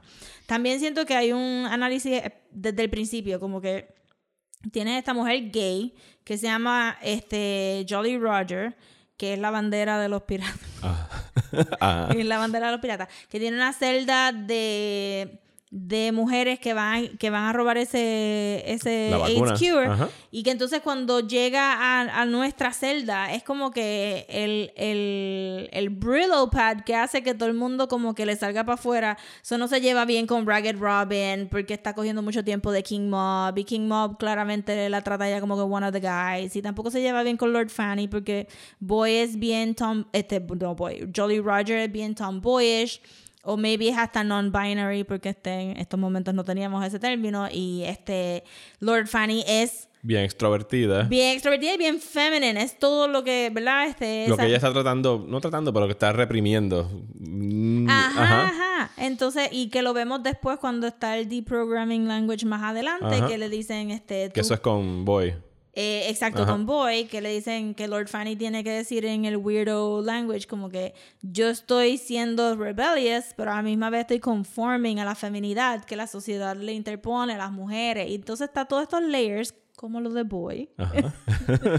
que de, y, y King Mob este, eh, cuestionándose su rol como assassin y tiene a Ragged Robin cuestionándose su, su rol en time. Sí, porque no hemos, eh, eso no lo han explicado todavía ahí. Eso lo explican en el próximo. Exacto, sí, pero que, que que revelan que. Porque ella se la pasa, y creo que lo mismo desde el volumen pasado. Ella anda por ahí con una fotografía de una nube. Exacto. Y todo el mundo quiere saber qué rayos es esa nube. Pues resulta y nos enteramos en Counting to None que Ragged Robin es un time traveler. Yes. Que viene del 2012 para acá, ¿verdad? 2012 es que. Sí, del viajando. 2012. Ujú. Llega, Justo, justo en el... Justo, viaja en el al 2012. 1990 y whatever. Creo que está en el 97 Sí. en el segundo volumen. Y para terminar lo de Identity. Yes. Porque por eso es que es mi favorite quote. Ajá. Tú tienes un quote también bueno de Identity. Dale, ¿Quién- di tu quote favorito y yo pues, digo el mío que me gustó. En esta escena simplemente este... Es la del diner. Están en un diner. Fanny fue a usar el baño de los hombres porque este no quería usar el baño de las mujeres. Y este cowboy slash stereotype eh, la ve usando el baño de los hombres. Obviamente se cree que es una situación donde Fanny se lo está ligando. No había razón para ligárselo. El muchacho, el señor es bien feo. Y, y cuando se acerca a la mesa a threaten a Fanny por haber entrado al baño de, los de los hombres, pues King Mob le baja, literalmente, los testículos porque se los agarra. Ajá. Y le dice, I'm telling you, you're in the wrong film, fat boy. You're not in the cowboy film you thought you were in. This is a different kind of movie. And you're in the scene where the redneck shit kicker picks on the stranger in town. Only it turns out to be Big Arnie or a gang of vampires. I bet you've seen that a million times, cowboy. Como que todos nosotros tenemos una, una imagen de nosotros mismos en nuestras cabezas. Y nuestra y- propia película. Que y es la que nuestra propia vivimos. película, pero entonces como que no siempre tu película va a jive con la otra película y todo tiene que ver con identidad, es mi punto. Mi punto es identidad. Bueno, ese es uno de los temas principales de, de este segundo volumen de The Invisibles. Vamos entonces a brincar al, a lo que sería el segundo cómic, que es Counting to None. Dale. Que voy a hacer el resumen. Counting to None, The Invisibles viajan a San Francisco, donde conocen a Takashi, un empleado de Mason Lang, que está trabajando en una máquina del tiempo. La máquina del tiempo eh, tiene, está ligada a este origami que al mismo tiempo están haciendo en 1945 en Japón, Que él heredó de su... que él heredó de su familia, Abuela, de su abuelo sí, sido. sí, Bueno, aquí te das cuenta que como siempre ha sido el tiempo en The Invisibles, que es relativo, todo está pasando al mismo tiempo. Exacto. Y hay una conversación bien extensa en el principio de ese cómic sobre la teoría sobre el time travel, que dónde está el pasado, dónde está el presente, dónde está el futuro. Point me to it. Y eso están diciendo, todo está pasando al mismo tiempo. Que técnicamente es 4D Space. Ajá, Y- Porque dicen, nosotros tenemos tres dimensiones en, en, ¿cómo se dice? En tiempo y espacio, pero hay una cuarta dimensión. Exacto. Y el tiempo también funciona en tres dimensiones, que es parte de lo que está hablando Grant Morrison en ese video de 45 minutos, que si está en el Patreon lo puse, lo pueden ver, es un link a YouTube, pero para- si lo quieren accesar rápidamente, es un video de como En, en 45 simple minutos. terms, es, si vieron Interstellar, es el Tesseract de Interstellar. Es exactamente. Si O sea, quieren un, un quick visual representation, pues es el Tesseract, donde Matthew McConaughey mira hacia abajo, mira hacia arriba y es... Y él puede tocar la línea del tiempo donde Ajá, él donde él quisiera tie- moverse. Exacto, porque el tiempo existe. Entonces, Takashi está haciendo un Time Machine. King Mob eh, toma. Espérate, me brinqué aquí. Ragged Robin revela que ella es una viajante del futuro, working, trabajando en la, en la máquina del tiempo que Takashi todavía no ha inventado en ese momento. King Mob la lleva a una dimensión donde existe el Invisible College, que son como que los headquarters de, de los Invisibles. Sí. Mientras tanto, Jack Frost y, Lo- y Lord Fanny obtienen una eh, Un artefacto. Un artefacto que hace time bending, conocido como el Hand of Glory. Es... El Hand of Glory es algo que existe ya... como un, un occult item. En la vida real, tú En la, dices. vi- eh, pues sí, como que. Sí, en bueno, el la ocultismo y cosas sí, de exacto, cosas exacto. que Grant Morrison Pero, de seguro hubiese ajá, estudiado. exacto, pero aquí funciona con, con time bending. ¿Y qué es lo que hace en el ocultismo? Jesus ¿Tienes idea? I don't know. ok. Anyway, eh, se, lo, se lo, lo obtienen de un trío que se llama el Harlequinade, que son estos harlequines, que son tres, que lo- también se ven durante el cómic en diferentes tiempos, o sea, que son Con estas diferentes entidades vestimentas. que existen, pero siempre tienen alguna cualidad de arlequines, de los no son payasos, son arlequines. No, los arlequines son otras cosas. Son otras cosas. Eh, King Mob viaja para atrás en el tiempo para conocer a otros Invisibles, para saber cómo es que funciona el Hand of Glory. Eh, mientras tanto, en el presente, Boy se roba el Hand, eh, el Hand of Glory, y trata de usarlo para rescatar a su hermano, quien creemos que está en el campo de concentración, que vimos al final del volumen 1, Uno. que son estos campos de concentración que están llevando a cabo en Estados Unidos, aquí en este caso sería en Washington. En realidad, Boy está siendo deprogrammed, desprogramado por otras células de los Invisibles que descubrieron que él había, que ella, perdón, había sido brainwashed por el Outer Church para que les entregara a ellos el Hand of Glory. ¿Lo dije bien hasta ahí? Sí, está súper bien. Una de las cosas que me gusta mucho de este volumen es que los personajes que pensábamos que eran principales take a step back. Ajá. Fanny y, y Jack Frost no están tan presentes como pues lo que sería Boy, este Ragged Robin y King Mob. Sobre todo como desarrollan... Y algo que me gustó mucho del cómic es cómo desarrollan esa relación de King Mob y, y Ragged Robin.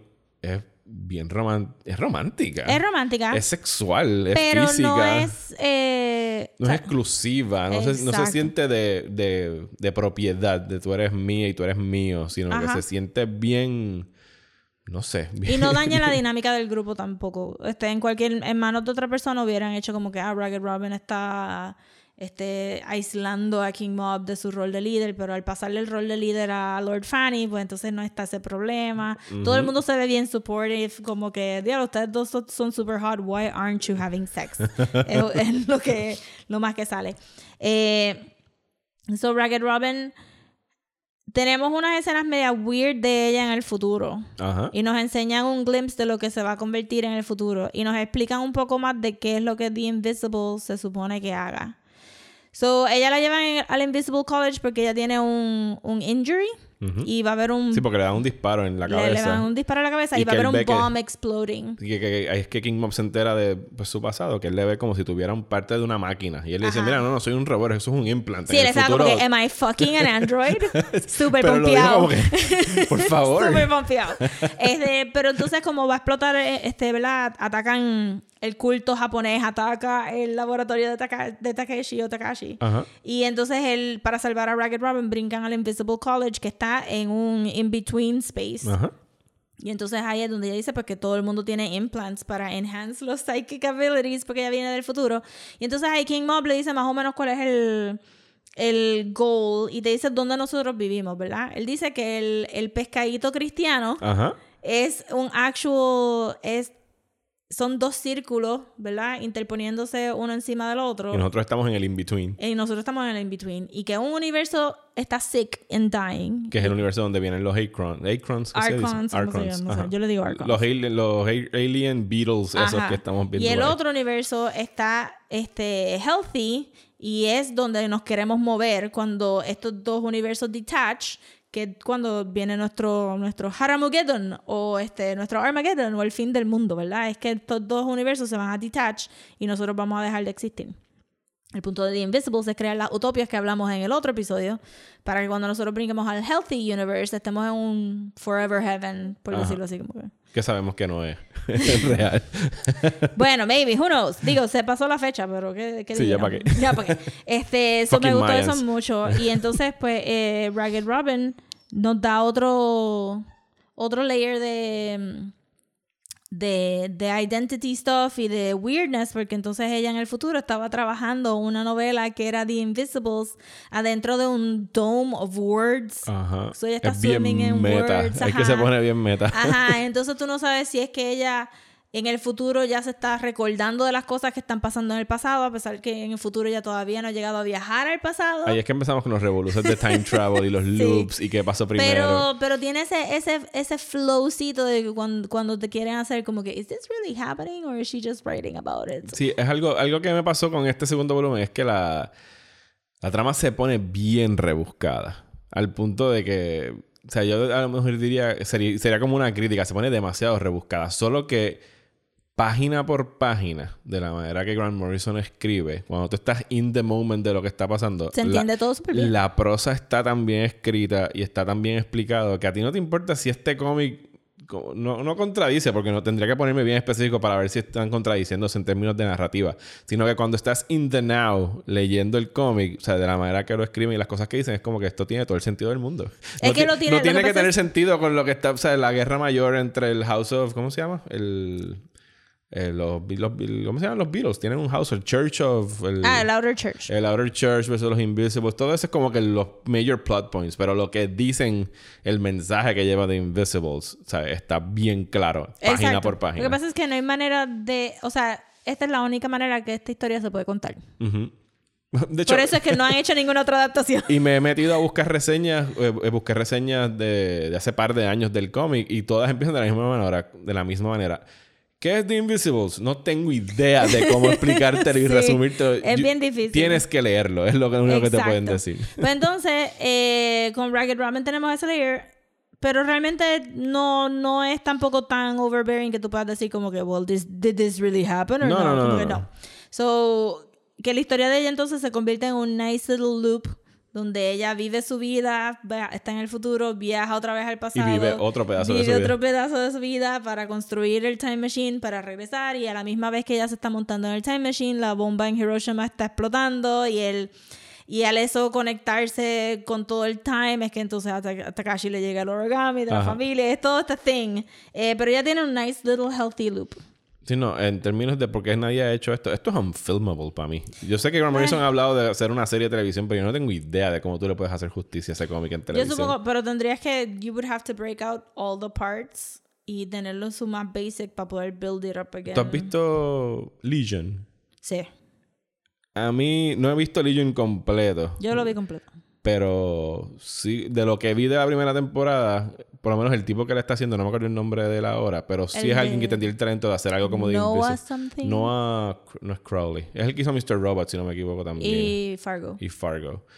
Él parece alguien que tiene el talento para... po- Porque Legion se pone en cosas bastante... eh, Sí. mind-bending y cosas El segundo así. season se le fue un poquito. Se le fue un poquito de.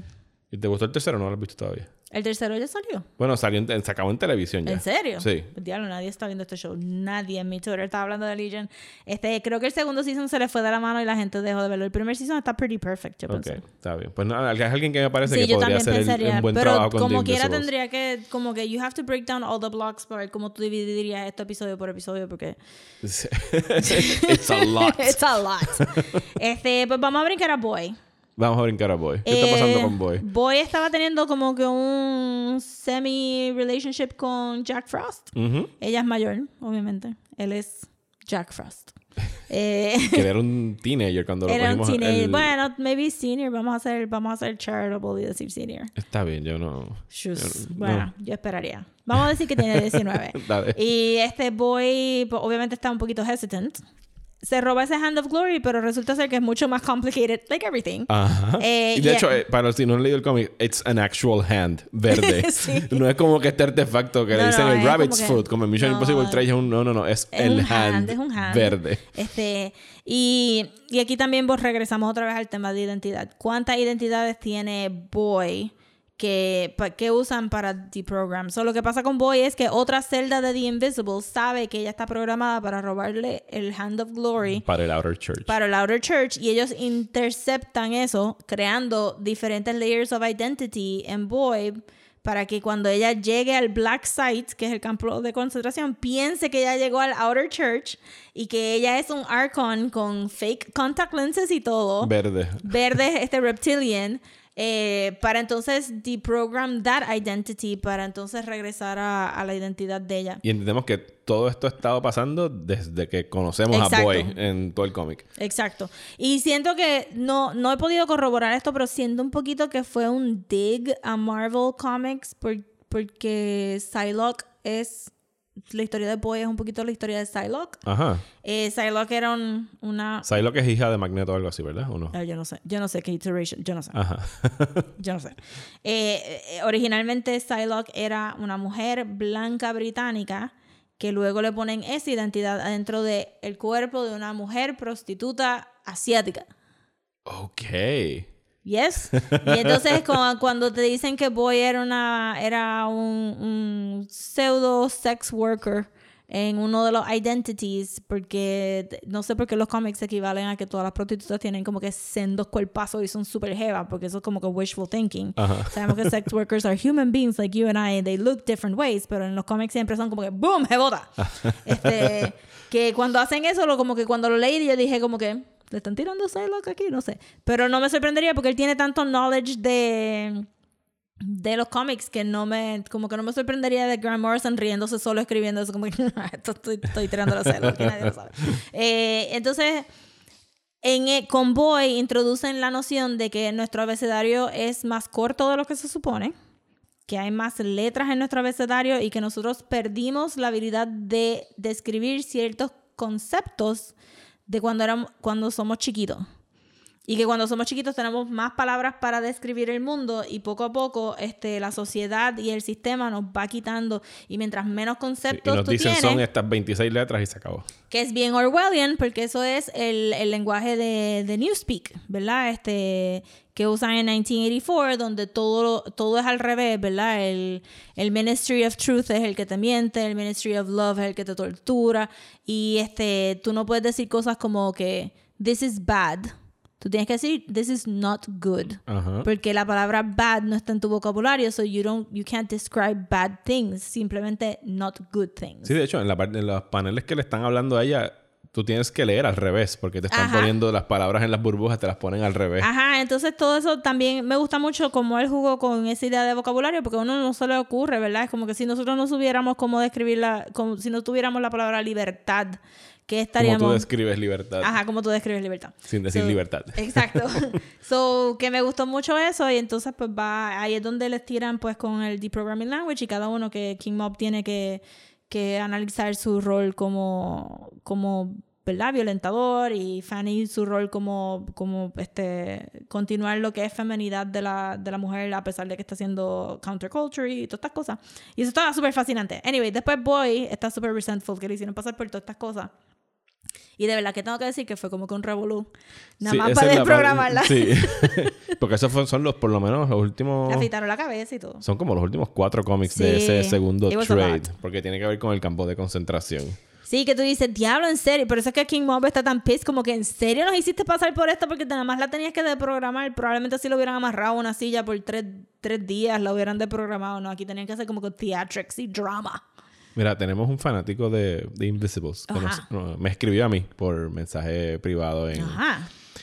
en Twitter. No le voy a decir el nombre porque a lo mejor no quiere que revelen su identidad. Porque yo, él es un Invisible. Es un mega Oh, I fanático. like you know who you are. Eh, Pero pidió que habláramos. Por favor, hablen. Y a ver si tú sabes de esta trivia. Porque yo tuve que ir a buscar la Wikipedia. Uf, sobre el ritual de magia que Grant Morrison logró que los lectores hicieran para evitar la cancelación del cómic. ¿Qué, qué? No, no. No- Acuérdate que yo no soy tampoco tan fan de rebuscar las cosas, no. Pues yo lo busqué en Wikipedia. Déjame buscarlo Cuéntalo, aquí para cuéntalo. que, para que te enteres, porque esto me pareció bien extremadamente Tiene los nombres de la gente que se tiró esto. Grant Morrissey. Eh, estoy citando a Wikipedia, lo voy a leer en inglés. Eh, The title was not a huge commercial hit to start with. Y entre paréntesis, Morrison le pidió, voy a traducirlo, Morrison le pidió a los lectores que participaran en un wankathon, Yes. que consistía en buscar un símbolo mágico o un sigil y masturbarse encima de él para que las ventas aumentaran. Bless. Pero eso es lo que hace Lord Fanny en el, Ajá. en el principio. Sí. Por eso es que está, está ligado. Tiene los nombres de la gente que se lo tira. No, no tiene los nombres de la gente que se tiró. Wilkinson. Shame Pero them. el que, el- si ustedes leyeron cómics durante los 90, you know who you are. Si, si participaron del Wankathon. Bueno, está mejor que llamar a un 800 number para matar a Robin. Claro, la pregunta es cómo tú... Bueno, no, es que no es algo, porque siendo Grant Morrison siendo Grant Morrison no es una prueba que tú tienes que enviar. Hoy día sería como, y sube una foto a Instagram con el hashtag Wankathon, sino que en ese momento tú Pero tú podías sabes que- confiar tú sabes que hace en que sus fanáticos lo iban a hacer. Tú sabes que habló con Neil Gaiman y Neil Gaiman estaba full como que, bueno, yo hice un cómic de que si tú sueñas suficiente cambia el mundo. Y él dijo, pues I'm just gonna make people masturbate. And if they masturbate Gaiman, enough... Neil Gaiman participó en el Wankathon. tú, solo, tú lo sabes. Tú lo sabes. Eso está nice. Yo no lo hubiera hecho. Pero sabes que hay gente que lo Sí, hizo. sabes. Chacho, chacho. Eh, Pues dale, pues con eso acabamos el segundo trade. Sí, yo siento que sí. Ok, pues vamos al resumen del tercer y último trade, que se llama Kissing Kissing Mr. Quimper. Mr. Quimper. Vale decir que durante todo este tiempo Quimper ha estado mirando las cosas a través de los ojos de Ragged Robin Ajá. y, y, que, ha- y que hay un, un leve shift en, en la identidad de ella también, Yes. ostensiblemente por culpa de por Mr. culpa de Quimper. él. Pues en el tercer trade de este volumen 2, que se llama Kissing Mr. Quimper, los Invisibles viajan a Nueva Orleans para darle a Boy a que tenga tiempo para recuperarse de todo lo que acabamos de hablar. Eh, eh, ella y Jack Frost empiezan como que a revelar sus sentimientos y comienzan una relación íntima. Los Invisibles regresan a, a Dulce, que fue donde se robaron la... Sí, todo la- pasa en Dulce. El, el arma, perdón, la vacuna contra el SIDA Y ella ve la nube en Dulce también. para exacto para borrarse una sustancia que se llama el magic mirror de que tiene en su posesión el outer church Que es lo que habíamos visto en el volumen 1. que es lo que utiliza eh, Jack Lo- Frost lo el poder Jack que tiene Frost, Jack lo Frost tiene Lord Fanny y es el espejo donde pasa el creature. yes el magic mirror es descrito como ser un dios atrapado en tu propia creación así más o menos como lo describen en el cómic Makes sense. Eh, consciente de que Quimper está en posesión de, de parte de su psiquis, Ragged Robin eh, logra atraparlo y, y vencerlo con la ayuda de Lord Fanny. Disculpen que, me trabo, que estoy traduciendo del inglés mientras leo. Y mientras tanto, en Dulce, Jack eh, lo llevan adentro del Magic Mirror, donde le enseñan esta horrible dimensión donde habita el Outer Church, lo que está hablando ahorita Rosa del símbolo del pescadito cristiano, pues estamos en el mundo que, que se está eh, muriendo. Le dicen que su guía le dice que es un, un hombre ciego, que está en un, como un suit blanco, que la misión Es- de los Invisibles es un rescue mission. Sí. ¿Ibas a decir algo? El señor del sud blanco es el que vimos en el primer season. Yes. En el primer season, en el primer volumen. el primer volumen. Ajá, continúa. Eh, luego de irse de Dulce, Ragged Robin se prepara para regresar al futuro utilizando el Hand of Glory como el motor del Time Machine que ahora ya está eh, completada. Tras despedirse de King Mob, con quien pues ya ambos están enamorados, eh, se va dejando el pasado atrás, yendo hacia otra vez el futuro. Y en el último issue del volumen, Boy abandona The Invisibles y King Mob destruye la mansión de Mason Lang, diciéndole que, telling him that it is possible for even the most rigid man to change. Identity. yes. Y cómo se concluye este segundo volumen de The Invisibles. Eh, ok.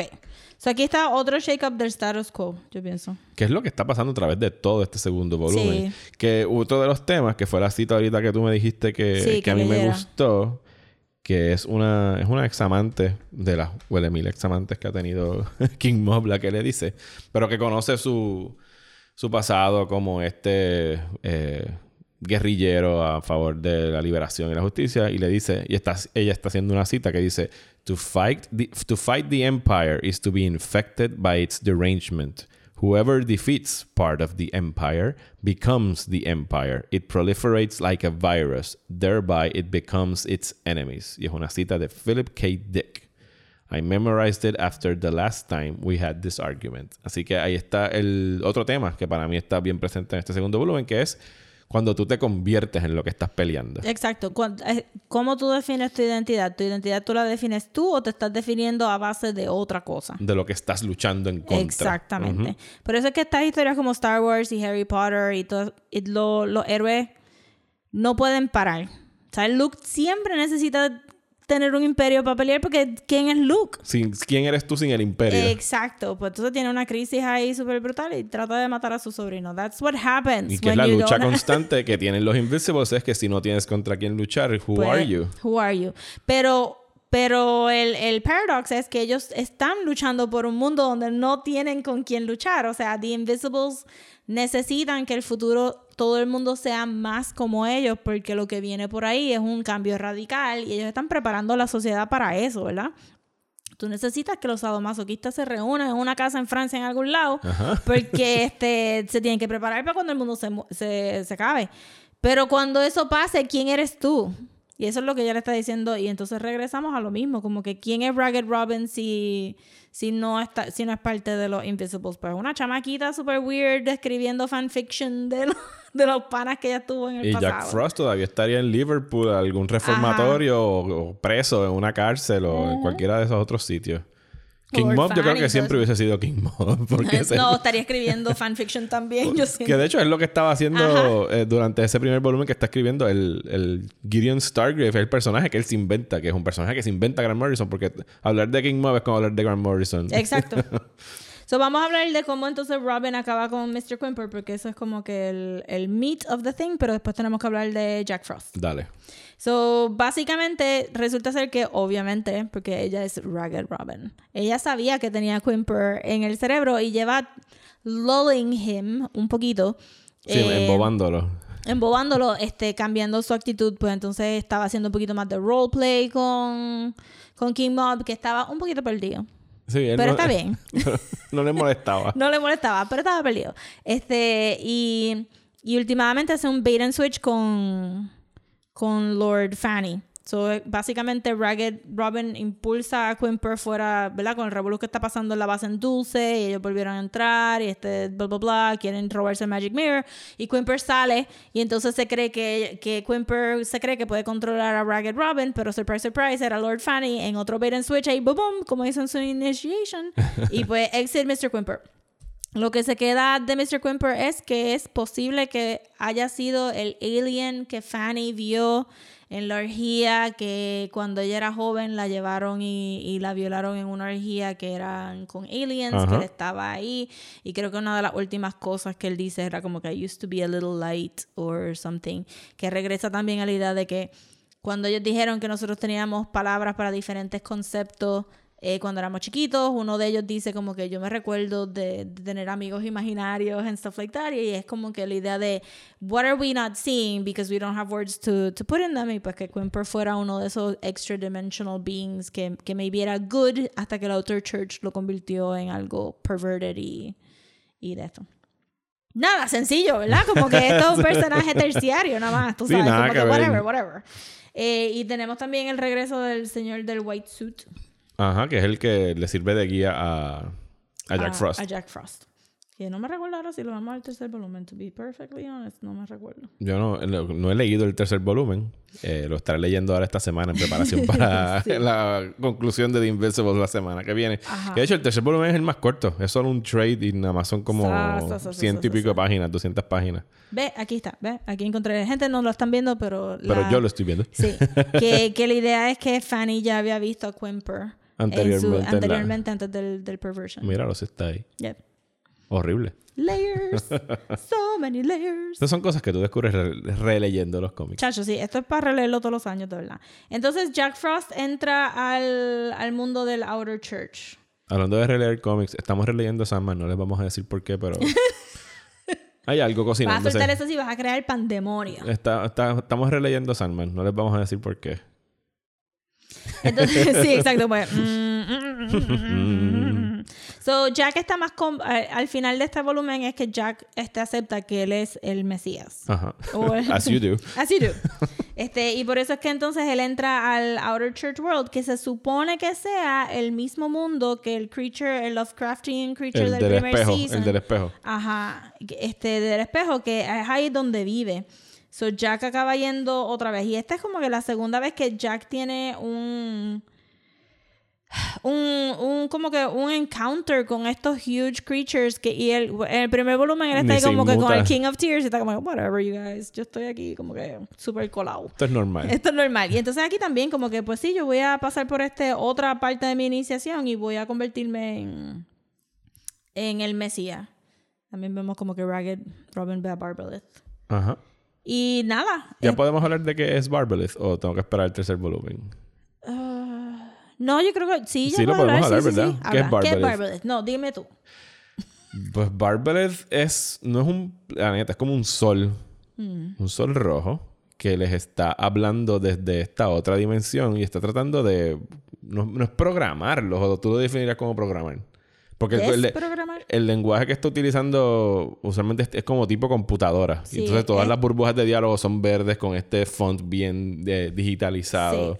Y ellos los han visto en diferentes momentos desde el primer volumen. Y es casi siempre cuando atravesan esta, a través de este in-between, se encuentran con este sol rojo que les para mí me funciona como un análogo a lo que sería el monolito en 2001 Space Sí, Odyssey. Es algo que, que te está ayuda... forzando un evolution. Ah, ah, exacto. Está forzando una evolución en el consciente de It estos personajes.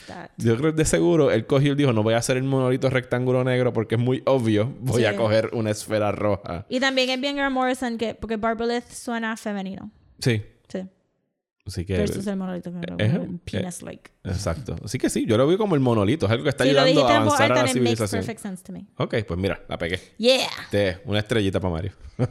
Sí, porque está, está nudging, no está super guiding, está nudging hacia esa evolution. No, digo, por lo menos el monolito en 2001 funciona como algo que ayuda a avanzar. No te dice... El monolito no hace nada en 2001. No. Simple y sencillamente es que cada vez que aparece, la humanidad evoluciona. Hay un cambio ya sea científico o En el libro, sí, en el libro les daba como que. No me he leído el libro, pero les daba los tutorials. Les daba los tutoriales. era, un, un tutorial. Sí, se proyectaba tutorials de el chorro monos ahí como que tratando de amarrar nudos and stuff like that. Y como no, que, oh my god, qué bueno que cortaron eso. Kubrick lo dejó más ambiguo. Es como Sí. que... Es, es que se entiende. Sí, Cada se vez que entiende, sucede, to- pues, se tocarlo entiende. ya y al otro y ya la otra O ya escucharlo porque él en la película hace como, como un, Así. un chillido, un ruido. Que ahí Sí. transmite el conocimiento. O sea, Sí, that's it. that's it. Eh, eso sí, ese es Barbalith y es que no quiero decir más nada. Porque Ok. no quiero decir nada del tercer volumen. Ah, ok. Entonces, ¿quieres decir que No, pero vamos que a hablar de qué quiere decir, porque no hemos hablado de Mason fuera de que he quotes Ajá. movies. Pues vamos a hablar de Mason. Ok, que bueno, Mason es el establishment, en cierta forma. El American Dream El en Estados American Unidos. Dream, sí, porque él pues vive en esta mansión. Él, él es parte de The Invisibles, él solo que está en la célula de, de Estados Unidos. Pero se puede decir que todos los otros Invisibles vienen de clase media baja Y y, él no han tenido mucho privilegio y él es ahí como que súper Súper ricachón. millonario. Y entonces, ¿qué, qué significa para ti el hecho de que al final King Mob le haya destruido la mansión? Que tiene que saber venir de abajo para subir, para ser un verdadero Invisible. Como que él estaba ahí como que yo tengo todo este dinero, puedo invertir en todo este French Science. Cuando yo era chiquito bebí de un líquido que me dio un montón de conocimiento que se asume que es el Magic Mirror. Ajá. Eh, pero no era parte del struggle. No. Porque todavía era bien capitalista y No, porque bien todo se lo dieron en bandeja de plata, Ajá, literalmente. Exacto. Entonces no... Si tú tienes a Lord Fanny que representa queer culture y Jack es como que... ¿Verdad? Este... Viene de, de clase baja, este... Ragged Robin tampoco se veía que venía de un... Pero viene de este... De estar un poquito más marginada por ser mujer y entonces... Boy por ser afroamericana. Como que todo el mundo ahí tenía como que una razón para pelear y Mason está como que I'm a rich white dude. What's up? I'm an ally. I got a lot of money. Digo, ahí tenemos que verlo como algo simbólico porque el hecho de que él haya destruido la mansión no significa que deja de ser millonario. No, claro que no. Pero ciertamente él estaba atado a su casa y también es como que, ¿verdad que es un poquito Bruce Wayne? Sí, definitivamente. Es también, mucho Bruce Wayne. Siento que, que también puede haber un, un little dig a como que Al rich... eh, el rich, stereotype eh, de los cómics de yo sí, estoy el- cambiando el, mundo with my money. El Tony Stark, los Bruce Ajá. Waynes, ajá. Y entonces aquí viene King Mob y dice, tú no has hecho nada, tú no has ido a, tú no has ido a buscar tu spirit animal, tú no has ido a meditar, tú no has hecho nada. Y entonces pues ahí es donde, donde le destruye su identidad de rich person. ¿Vamos a ver más de Mason en el tercer volumen? Siento que sí, sí. Ok. Siento que sí, tú sabes que sí. Sí, yo sé que sí. Es súper No, no es como que no es, no es un main character, ¿viste? Aquí No, hay no. muchos tertiary characters que son bien buenos. Pero son memorables, exacto. súper memorables. O sea, no... ¿Te acuerdas? Cuando tú, yo- tú sabes que son memorables cuando tú puedes seguir leyendo y te acuerdas de los nombres y apellidos de Exacto, ellos. sí. ¿sabes? No, todo el mundo, I mean, eso es una de las cosas bien, bien chulas de este cómic. Usualmente cuando tienes un huge cast of characters, nadie tiene un momento to shine. Todos los main tienen su moment of to shine y todos los tertiary characters son como que they have a purpose. No es simplemente decoración para verse cool, como que este Jim Crow y este Jolly Roger y Mason, todos tienen su propósito. Jim en la Crow es el, el de Voodoo, ¿verdad? Ajá. Que ese ya vi que... Bueno, no, salió aquí en el Sí, segundo que aquí. estaban en New Orleans. Sí, sí, hello. que- Tenía que He salir. lives there. y, y cosas así, como que es un well-rounded story, además de que es super convoluted y tiene todos estos hyper philosophical, whatever, whatevers. Este, realmente es really well written en ese sentido. Bueno, ¿y qué puedo esperar del tercer y último volumen? Harumageddon. Harumaki. The end of all things. Digo, eh, todo all things. esto ha ido dirigiendo, por lo menos mi atención, a que todo esto se va a acabar y yo sé que el cómic termina. Sí. Así que no me sorprende con que de verdad termine, termine. Pero es, eh, tú lo puedes esperar, pero la manera que se desenlaza es really interesting. Ok. Vi que los issues están eh, enumerados en cuentas regresivas. Yes. ¿Cuántos son? Creo que son 7, 8... Doce. 12 issues. Ok. Yes, 12, 12, 12. 12, 12, 12. Porque esto se, esto se acabó de publicar en El abril 2000. 2000 fue que busqué. Sí, fue una pena que no acabó en el 12, pero it would have been impossible. En el, no, pues tampoco se tiene que Sí, estirarlo demasiado. Pero entonces, ahí, eh, por eso fue que yo lo releí. Yo creo que no me lo releí ni completo, nada más me leí el tercer volumen, porque no tenía tiempo. Fue como que, no, but I have to read this this, year, porque si no... Es como también vi este 2001 Space Odyssey en el 2001, porque Of en course. el change al 2001, en el New Year's, ese fue mi New Year's. Sí, y como este año que todo el mundo vio Blade Runner otra vez porque era el 2019. Ajá, es como que, yes. Este, pero sí, este, son regresivos, son de 12 a 0 o 12, sí, de 12 a 0 yo creo. Sí, que si han visto el arte que Rosa ha hecho para, para los episodios de Desmenuzando. Yes. Que en Apple Podcast no los pueden ver, pero los tiramos por redes sociales y creo que Spotify los usa. Sí. Por eso es que vieron que el primero salió con un 3 y ahora el próximo va a salir con un 2. Así Esto que es una un- pena porque el un 2 wink, de verdad cae en el 2. Ajá. No importa por qué lado. Pero vamos Pero- a acabar en el 0. yes, vamos a acabar en el 0. Eh, ¿Qué iba a decir otra cosa? Ah, exacto. Que este, el trade se llama Counting to None, pero el, tercer trade de verdad se llevó. se ¿Verdad que sí? Yo vi ese título y dije. ¿Cómo se llama el tercer trailer? Invisible Kingdom. Invisible Kingdom. Sí, el Counting to None debieron haberlo guardado para Yes. ese último trade. Ah, bueno, realmente, ah, ok, esto es lo último, porque Ajá. realmente no hablamos de Edith, No. que es otro personaje este, Terciario. terciario súper interesante, pero Edith es una flapper girl, que si no saben lo que, los flapper girls no son solamente un Halloween costume, se supone que fueran, este, en los 20 fueron las primeras mujeres que se cortaron el pelo, que usaron maquillaje, que fumaban en público, que los trajes eran risqué y enseñaban como que ankles y batatas.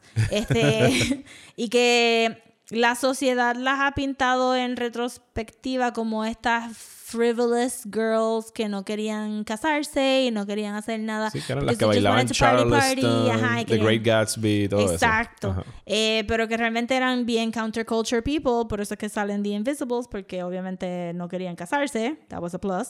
Hangueaban mucho con African American people, porque estaba el jazz age y todas estas cosas, o estaban rompiendo ese tabú también.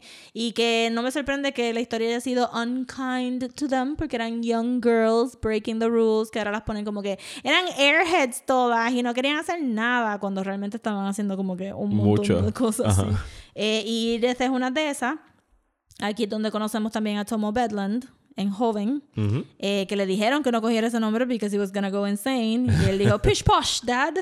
Este, jamás. Y que tenía una relación super weirdo, incestuous con su prima Edith. Eh, y también tenemos otros Invisibles que estaban super cool de la época. Siempre me quedé con las ganas de que hubiera como que un, Un offshoot, spin-off. un spin-off de ellos porque se veían cool. Pero Edith era tremendita. Y entonces este tienes un nice little time loop también donde ella conoce ya vieja a King Mob.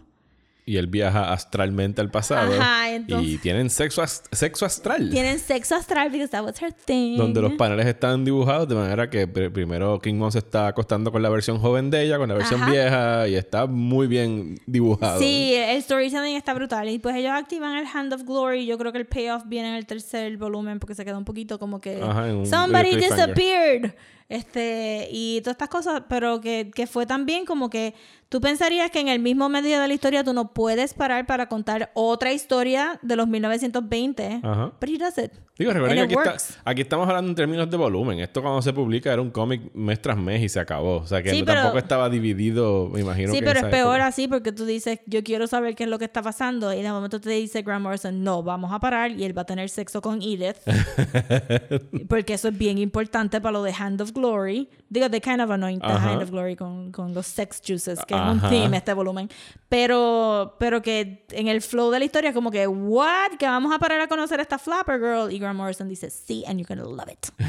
And, and I did. Ya, de verdad que sí. Edith es un personaje bien cool también. Así que me está gustando mucho The Invisible. Ah, Así que- eh, y vimos a Edith en el primer volumen. Sí, y es la que habla por teléfono. No, es la visita en París. En La visita en. París, pero también la ve- lo vemos, que creo que pasó en este volumen también, los vemos eh, con el Hand of Glory en el patio de un church.